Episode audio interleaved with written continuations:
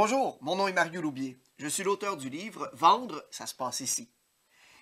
Est-ce que ça vous est arrivé souvent d'entendre une objection de la part de clients en vous disant Wow, je l'ai jamais, mais jamais entendu celle-là? C'est assez rare, n'est-ce pas? On a vu dans des capsules précédentes les six raisons principales pour lesquelles un client peut s'objecter. On a aussi vu l'importance de l'empathie dans la gestion des objections. Finalement, on a discuté de la façon de clarifier l'objection avant d'y répondre. Voici maintenant la dernière étape sur la gestion des objections. Répondre par un fait, une histoire ou une anecdote. Les clients ont déjà vu mouiller avant vous. Alors, qu'est-ce que vous pensez qu'ils vont avoir en tête lorsqu'ils se font dire des phrases du genre Hi, c'est la dernière, hein? La vente se termine lundi? Le noir est vraiment bien parce que des véhicules blancs, il n'y en a plus. Je vous jure qu'on va vous donner du bon service, madame. Allez, faites-vous donc plaisir. On travaille tellement fort, hein? Des phrases toutes faites que les clients ont entendues des centaines, des milliers de fois. Vous devez toucher l'émotion du client à cette étape pour inspirer le client. Le problème, c'est que la plupart font le contraire.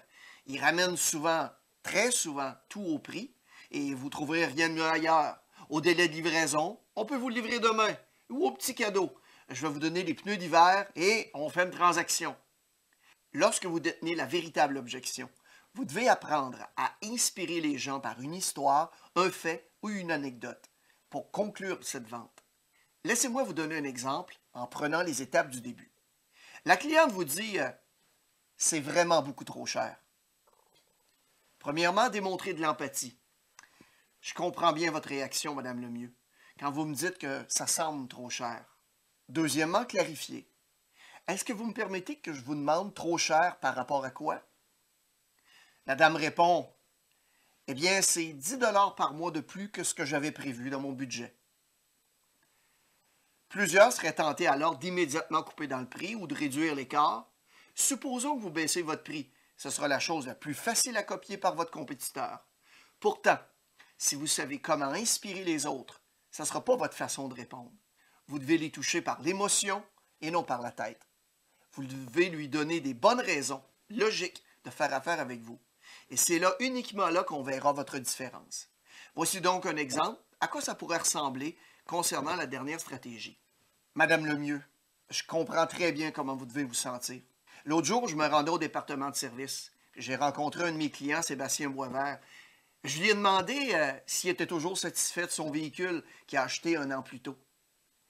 Il m'a répondu en me regardant droit dans les yeux qu'il regrettait amèrement son achat. J'étais surpris, j'étais étonné de sa réponse, puis j'ai demandé pourquoi. Il m'a répondu C'est pas vous, euh, c'est pas votre service, c'est plutôt moi. Qu'est-ce que vous voulez dire? Eh bien, vous vous rappelez que j'ai longtemps hésité à prendre le modèle avec plus d'options qui coûtait 20 de plus par mois? Oui, je me rappelle. Eh bien, j'aurais dû. Parce que depuis que j'ai mon auto, à toutes les fois que j'embarque dedans, je regrette mon achat.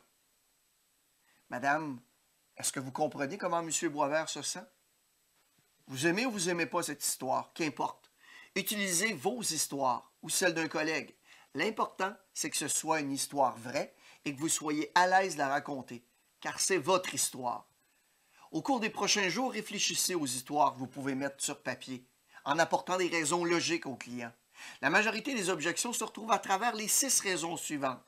Quelque chose qui concerne le véhicule, quelque chose qui concerne votre établissement concessionnaire ou votre magasin, quelque chose euh, où est-ce que les personnes impliquées dans la décision ne sont pas présentes, Quatrièmement, quelque chose qui concerne le représentant. Il peut y avoir aussi un délai dans la décision. Sixièmement, finalement, quelque chose concernant le prix. Alors commencez dès aujourd'hui à bâtir vos histoires et vos anecdotes à propos de ces thématiques. Et je vous garantis une chose, c'est que vous aurez plus de facilité à générer des ventes. Bon succès et bonne vente.